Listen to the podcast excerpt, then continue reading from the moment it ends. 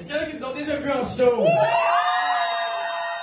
Le public, il capote, là. La plupart des, des vidéos, quand tu les entends, là, après, là, c'est comme... Les gens sont, genre, hystériques, là. Ils crient, là, comme si, genre...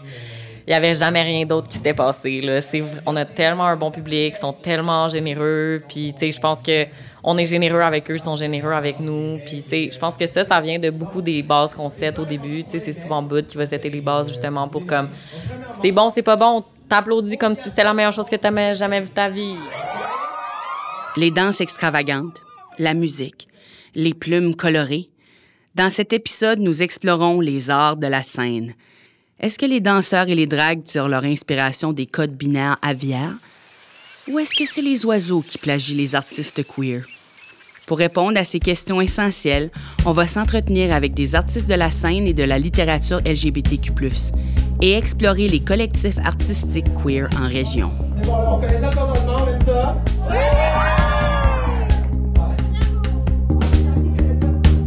Bienvenue à Ensemble pour tous.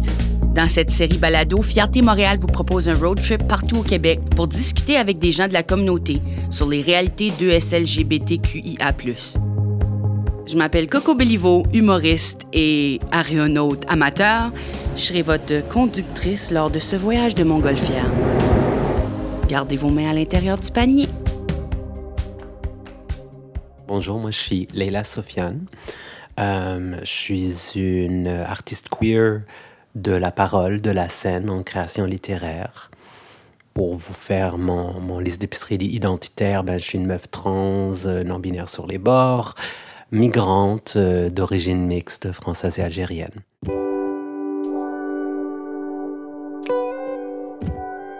Notre premier atterrissage est en Gaspésie, dans la baie des Chaleurs, où nous retrouvons Léla Sofiane, poète et autrice du spectacle Refuge, qui nourrit dans sa région d'adoption son besoin de scène en parlant de son coming out turbulent.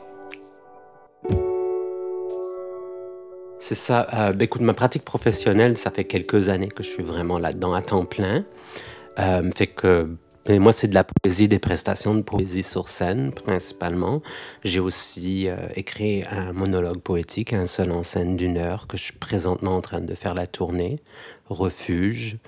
Puis euh, c'est un, texte que j'ai écrit parce que ben, je lisais beaucoup dans l'écologie queer, beaucoup dans les liens mettant à faire entre comme féminisme, écologisme et identité queer. Et euh, j'étais convaincu qu'il y avait quelque chose à faire avec ça. Fait que j'ai, écrit plein de trucs, j'ai tout trop brassé mon histoire, cherchais un filon, un filon comme évident avec lequel euh, euh, tisser tout ça. Je me suis rappelé que quand j'ai fait mon coming out à mes parents, ce que ma mère m'a crié, on l'a tous entendu, hein, c'est que ce n'était pas naturel. C'est quel beau cadeau ma maman m'a fait comme phrase pour orienter ce genre de projet. Fait que je l'appelle maintenant une réfutation poétique de, de cette affirmation. Et euh, finalement, j'ai juste écrit mon hostie d'histoire de coming out et transition comme tous les autres artistes. Mais je suis très contente de, de l'œuvre finale et comme assez fière de ça. Quoi qu'elle réussisse à trouver une communauté qui l'accepte, trouver un public à l'appel est un autre combat. Même si le dicton voudrait nous faire croire que le crayon d'une slameuse est plus puissant que l'épée. À l'origine, ce qui m'a amené dans la baie, c'était, mon amour pour une personne en particulier, puis notre envie d'intégrer ce milieu de vie-là. La première fois que je suis allé dans un bar gaspésien après avoir eu mon premier chômage en Gaspésie, après ma première saison agricole, il y avait trois gars au bar, ils sont comme Qui toi, tu viens d'où? Puis là, je leur dis que je viens d'avoir mon chômage. Ben, ils m'achètent un verre, hostie, puis ils sont comme contents que je suis là. Ça, ça m'a parlé. Tu sais, comme, il y a plein de régions au Québec où, le chômage, c'est un honte, où ne pas travailler, c'est terrible. Puis là, j'ai rencontré une dynamique de vie où il y avait comme, tu sais, un rapport, peut-être que moi, je trouvais plus sain ou qui fitait plus avec mes valeurs, tant qu'à ça. Euh, tu sais, j'ai rencontré aussi à travers ça le- monde de mon village, je sais pas, c'est comme ma quincaillerie qu'on appelle chez Maryse, puis euh, de, de voir qu'il y avait cette volonté d'accueil, puis d'entraide qui m'incluait euh, jusqu'au point où, comme, moi je, moi, je pensais être la bizarre du village, et finalement, c'est pas du tout ça qui se passe. Euh, puis rencontrer ça, c'était précieux pour moi. Comme vraiment. Puis ça m'a amené à sortir de ma bulle, de m'ouvrir à différentes façons de penser, puis être dans cette rencontre d'autres perspectives et aussi dans le partage des miens que, que je valorise beaucoup.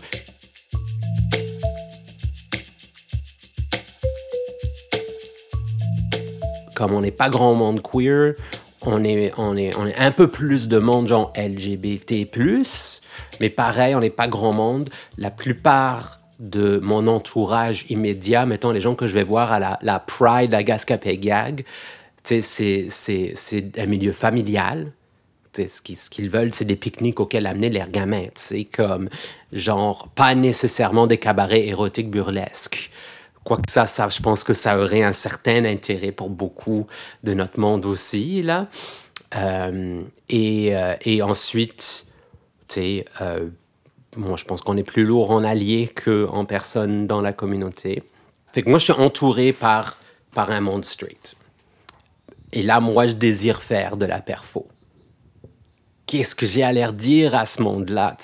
Ma mon premier réflexe, ça a été rien. J'ai rien à dire. Je, vais me fermer la gueule, je vais comme faire mes affaires, puis on va se foutre la pète. Euh, mais c'est pas très intéressant comme perspective de jamais rentrer en contact avec un public qui qui t'entoure fait que j'ai, euh, à un moment donné, j'ai vraiment fait un effort concret dans mon écriture, dans mon travail de création pour prendre tout ce que j'ai en moi, tout ce que je dois à cette communauté, puis de le mettre, d'essayer de trouver des moyens pour l'illustrer, pour le mettre dans des termes qui sont accessibles aux gens autour de moi. Ça, je le teste sur notamment euh, notre scène slam dans la baie des Chaleurs, la BD Slammer, parce que tout doit commencer avec B, et euh, également dans la Ligue de Slam Est du Québec. Euh, j'ai commencé à développer un sens de ce qui marchait, puis là, euh, là j'ai choisi d'écrire un numéro d'une heure qui, qui va dans le même sens dont je fais présentement la tournée. Fait je pense que, des fois, je rencontre une certaine réticence auprès des diffuseurs, puis quand ils voient quelques-unes des captations, puis qu'ils comprennent ce que j'amène, finalement, l'intérêt y est là, parce que, euh, parce que justement, je suis capable de démontrer que j'ai quelque chose à dire à l'air public.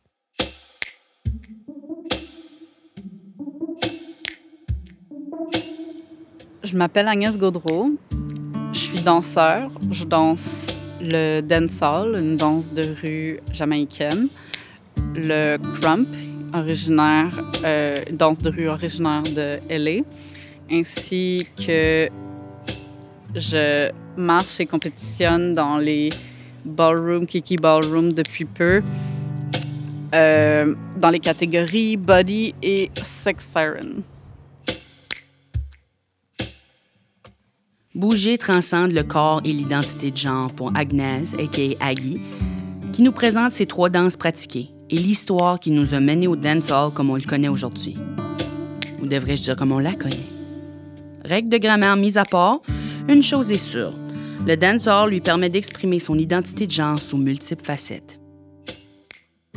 Le dancehall est comme une forme crue de s'exprimer sur les enjeux sociaux, politiques, euh, de société, de genre, de sexualité, etc. Parce que tu avais le reggae euh, à l'époque qui s'exprimait quand même sur le politique, mais qui était beaucoup en métaphore. Donc, moins jugé, euh, cru ou vulgaire. Mais le dancehall était nouveau en, de, de ce fait que c'était une manière de s'exprimer pour des gens qui n'avaient pas nécessairement l'opportunité de s'exprimer autrement. Pour Agnès, la danse lui permet de déconstruire les codes de la féminité et de la masculinité et de raconter ces deux facettes d'une même médaille, tout en twerkant. Une fois que tu as la portion comme old school, new school de move plus euh, homme ou genre unisexe.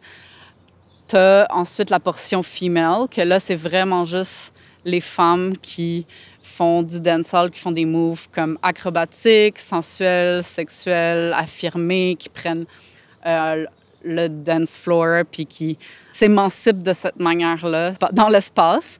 Donc, tu as vraiment comme ce monde qui est comme quasiment à part, là, je sais pas comment l'expliquer, puis qui est très binaire, qui, est vraiment homme, femme, puis les rôles. Puis les seules personnes qui sont en mesure de, de, jouer avec les rôles, c'est euh, c'est les femmes. Donc, elles, elles peuvent faire des moves d'hommes, entre guillemets, puis les personnes queer ou butch sont un peu plus acceptées, euh, mais sont très sexualisées puis instrumentalisées, surtout dans les chansons. Là. Euh, mais un homme féminin, c'est comme un non-non. Puis ça peut être dangereux pour sa vie, puis comme c'est encore très homophobe puis illégal, puis genre, euh, il y a encore des chansons qui passent dans les parties qui sont... Qui parlent de comme meurtre de personnes, de personnes homosexuelles. Fait que c'est très confrontant pour moi, qui était comme une personne queer non-binaire. Mais ça me permet aussi de comme jouer dans ces différentes énergies, puis jouer avec la binarité, puis la non-binarité, puis c'est impressionnant parce que même quand je pense que je suis les codes féminins, t'as des personnes qui viennent me dire genre euh, ah ouais je t'ai remarqué parce que tu t'habillais comme un gars puis j'étais comme hein puis là j'étais comme pourtant j'étais comme j'ai porté un petit crop top avec une camisole par dessus full make-up du maquillage. J'étais comme c'est mes pantalons lousses. J'étais comme je portais genre des baggy pants tu sais. Fait que j'étais comme ça doit être ça. Mais ou genre mes cheveux courts tu sais. Mais ouais c'est drôle. Fait que t'as vraiment comme des codes que des fois j'arrive pas à savoir mais qui sont là. Fait que je pense que le dancehall, ce que je trouve vraiment intéressant, c'est que je peux décider de jouer un rôle un peu plus, entre guillemets, genre agressif ou genre stéréotypiquement, genre masculin. Puis euh, de danser de cette manière-là, puis habiller de cette manière-là, comme je vais jouer dans... Avec la binarité, je vais jouer comme le masculin. Après ça, t'as toute cette portion hyper féminine puis expressive. Euh, puis juste en général, le fashion dancehall, c'est out there. Puis c'est très, très dans l'unicité. Il n'y a rien qui est trop. Il n'y a rien qui est too much.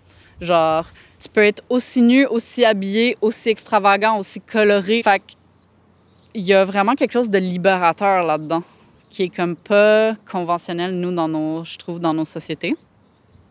Donc, euh, j'ai vraiment l'impression que je peux me permettre de faire ce que je veux, entre guillemets, au niveau esthétique, dans, ces, dans les parties, puis dans la communauté dancehall, puis je vais être acclamée pour ça, tu sais.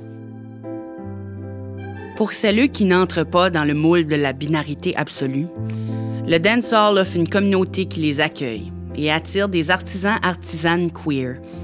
Que ce soit des danseurs, danseuses ou adeptes de costumes burlesques, une symbiose et une économie effervescente s'est installée.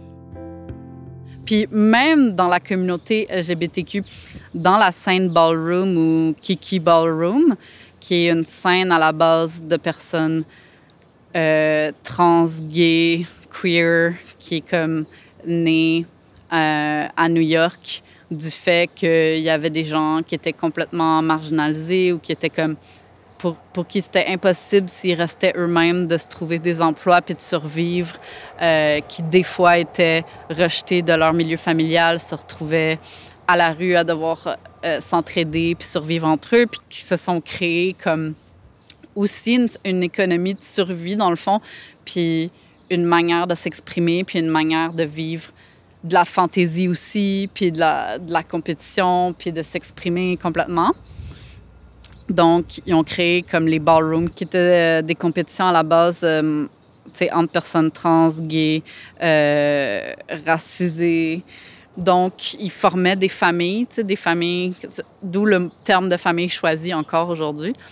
Euh, puis là, c'était des houses, comme des houses de qui habitaient ensemble, puis qui étaient sélectionnés les uns avec les autres aussi en termes de, de talent pour participer aux compétitions ballroom. Puis là, tu avais le mother ou le father figure qui était la personne qui s'occupait un peu, des autres, puis qui les traînait ou qui les coachait ou euh, qui était peut-être la figure qui faisait le plus d'argent par rapport aux autres, euh, dépendamment. Fait que même dans le milieu, tu sais, LGBTQ, de ballroom, t'as encore cette binarité-là qui est très euh, mis de l'avant.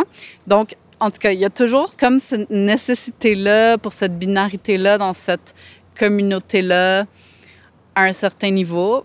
Mais moi, c'est ça que je me demande. Je me demande, y aurait-il lieu de rajouter des catégories, comme pour que là, les gens qui aiment mieux, mettons, s'exprimer de manière non binaire, comme puissent le faire? Que ce soit dans des maisons comme Griffon d'Or, Dance Hall ou Drag, tous y trouvent leur place.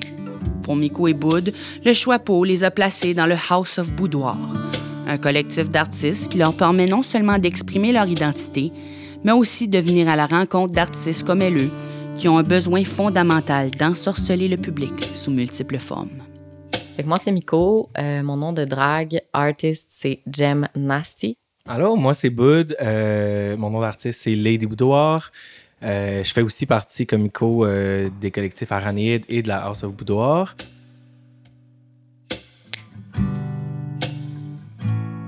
Of Boudoir, c'est une house de sept merveilleuses personnes actuellement. Donc, euh, Lady Boudoir, donc Boud. Moi, Gymnastie. Euh, sinon, il y a Jackie Boudoir, Ovula, Chainsaw, Freaky Freddy, Gender Suite. On est toutes des euh, drag king, queen, queer. on fait des trucs vraiment différents. Je pense qu'on amène le drag ailleurs juste pour parler de moi, mon personnage, je suis vraiment plus dans le, le bizarre, le weird. Je joue avec l'absurdité. Je suis un petit gobelin. Euh, j'amène mes fusils à l'eau sur scène. J'arrose le monde. J'aime vraiment juste, euh, c'est ça, être le plus zinzin possible euh, sur scène, puis jouer beaucoup avec, avec c'est ça, l'absurdité, avec le, le, bizarre. Moi, je suis arrivé à Rimouski en 2019. J'avais déjà fait un peu de drague à Montréal avant, quand j'habitais là. Euh, puis quand je suis déménagé à Rimouski, dans le fond, j'avais envie de continuer à en faire, mais je savais qu'il n'y avait euh, pas d'autres dragues qui étaient là. Donc, euh, ce que j'ai fait, c'est dès, je pense, le deuxième mois que je suis arrivé, j'ai organisé un atelier d'initiation drague. que, que, financé par Lucar. Donc, merci Lucar. puis, c'est ça. J'avais sorti tous mes costumes, j'avais acheté du stock. Euh, puis je mettais de la, musique, puis les gens pouvaient essayer des costumes. Puis on ben, je parlais un petit peu de c'est quoi le drag pour moi, puis euh, la diversité de drag qui existe, autant king, queen, queer. Euh, puis après ça, pas longtemps après, j'ai fait euh, un atelier de maquillage. Donc là, les gens qui étaient intéressés, qu'on on, s'était échangé nos contacts à l'atelier d'initiation, sont venus. Puis là, bon, on prenait vraiment le temps de montrer les bases du maquillage parce que c'est quand même un art en soi. Puis c'est ça. Puis il y en a, dans le fond, qui, qui ont vraiment trippé puis qui ont embarqué. À la base, on était seulement quatre. Euh, il y avait euh, moi, Villa, Jackie Boudoir puis Gender Suite. Nous, dans le fond, nos spectacles de drague, euh, on les fait un peu partout. sais, on a quand même différents endroits. on en faisait surtout à Rimouski, parce que ben on était beaucoup euh, à Rimouski. Puis dans le fond, c'est ça, on, en faisait à l'université. Donc Lucas, c'était quand même un endroit où est-ce que euh, les shows pognaient vraiment beaucoup. Euh, puis qu'il y a du budget pour nous inviter. Donc ça, c'est vraiment agréable. Puis qu'il y a quand même beaucoup de gens qui peuvent y aller en même temps. on peut être 500 un show, puis il y a de l'espace en masse. Euh, sinon, c'est ça, à Rimouski, euh, il y a deux salles de spectacle où est-ce qu'on performe aussi parfois. Donc, euh, il y a l'Aqua Paradis, qui est une salle de comme 225 personnes. Puis les bains publics, c'est plus 120 personnes. puis c'est tous des espaces, c'est ça, qui sont pas queer à la base, mais que avec le, show qu'on amène, avec la, la foule qu'on amène, l'ambiance qu'on instaure, puis aussi qu'on qu'on instaure en, nommant quand même les choses. Euh, je pense que ça, ça crée des espaces queer éphémères, si on peut dire, euh, le temps, le temps d'un show. Mm-hmm. Je pense aussi que les gens qui travaillent dans ces espaces-là euh, sont quand même vraiment conscientisés puis ont vraiment le goût qu'on revienne, puis on se le fait beaucoup demander. Donc, je pense que c'est vraiment des places alliées. Euh, ben, en tout cas, Lucar, c'est grand. Là. Je dirais pas que Lucar est un allié queer, mais mettons, les gens à l'assaut étudiante, ils veulent qu'on revienne. Ça fait deux éditions qu'on fait d'un cabaret queer érotique à Trois Pistoles, à la Forge à Bérubé, qui est une salle de spectacle euh, vraiment vieille, puis qui a des spectacles de n'importe quoi. Euh, c'est ça, à ces événements-là, dans le fond, euh, c'est euh, en non-mixité queer. Donc, c'est vraiment toutes les personnes qui vont s'identifier comme queer ou en questionnement ou ouais tout dans, dans ce large spectre là tu sais on il y a personne à la porte qui fait vraiment la police de t'es-tu assez queer? Je pense qu'il y a beaucoup de, de moments aussi qu'on prend pour, euh, ben, pour parler, pour politiser nos numéros, euh, pour sensibiliser les gens à qu'est-ce qu'on fait, pourquoi on est là, qui on est, c'est quoi nos identités, oui, en drague, mais aussi à l'extérieur du drague, puis c'est quoi, quoi exister en tant que personne queer en région. Fait que, tu sais, je pense qu'il y a comme beaucoup de choses qu'on qu'on fait qui sont différentes juste parce que il y a pas tant de drag house en région. puis je pense que c'est ça c'est un des trucs moi quelque chose qui est vraiment important pour moi dans notre drag c'est le, le- vraiment l'aspect politique. Pour moi c'est super politique le drag. Euh, puis tu sais c'est ça en, en tant qu'anarchiste je vais je vais souvent essayer de comme parler d'enjeux euh, à, à travers l'humour à travers le drag. Même si les spectacles de House of Boudoir sont faits dans une atmosphère festive et conviviale, leur message politique est toujours bien présent. Leur art est ancré dans la libération et dans la création d'un safe space identitaire. Un message qui passe toujours mieux avec un smokey eye et un corset. Ben, on se libère certains. Là. Moi, quand j'arrive avec mon gros pénis puis mes fesses euh, à l'air sur la scène, là, je suis- je je vis mon ma best life, là, tu sais. Puis c'est ça, tu sais, c'est jouer autant avec les codes visuellement que dans notre dans comment on va agir. Puis je pense qu'il y a quelque chose de beau dans notre house c'est qu'on se fait toutes vraiment confiance. Puis qu'on se laisse tellement d'espace pour chacun chacune comme se déployer. Puis qu'on n'est pas comme là à se demander ok fait que là c'est toi c'est quoi tu vas faire? C'est ça c'est quoi tu vas dire? Tu sais c'est comme prends le micro dis ce que tu as à dire. Fais ton fais ton numéro on va cheer up puis tu sais comme on va tout être derrière toi peu importe qu'est-ce qui se passe Puis, tu sais, c'est vraiment. Tu sais, c'est un événement anticipé souvent. Tu sais, on fait des shows. Tu sais, durant l'hiver, ça peut-être au mois ou deux mois. Euh, les gens, ils- tu sais, tous nos spectacles sont sold out à chaque fois. Euh, les, les gens, ils se préparent, ils se chicks, ils, ils peuvent, tu sais, essayer de, de jouer avec les codes de genre. Tu sais, j'ai vu plein de, de surtout, mettons, tu sais, je pense à des gars hétéros qui arrivent euh, avec du make-up, tu sais, qui auraient jamais mis ça dans la rue, mais là, vu que c'est un show de la house, tu sais, ils peuvent essayer de comme jouer avec ça puis de découvrir euh, là-dedans. Mais ça, je trouve ça vraiment le fun comme lieu de, de- d'exploration de la queerness, même pour des gens qui sont pas queer, mais tu sais, peut-être qu'ils sont au final puis qu'ils ça- ils vont le découvrir, mon Dieu. Si quelqu'un découvre sa queerness lors d'un de nos shows, je, je vais broyer sur scène. ça serait vraiment incroyable. Mais je suis sûr que c'est déjà arrivé en plus. Mais euh, c'est ça, tu sais, je pense que ouais, on instaure vraiment ça. Puis les, les gens, tu sais, sont pas assis en train de boire leur cocktail. là. Tout le monde est debout, puis ils dansent, puis ils chantent, puis ils crient, puis ils nous encouragent. Puis ouais, je trouve que c'est vraiment comme effervescent, puis puissant. 2S+.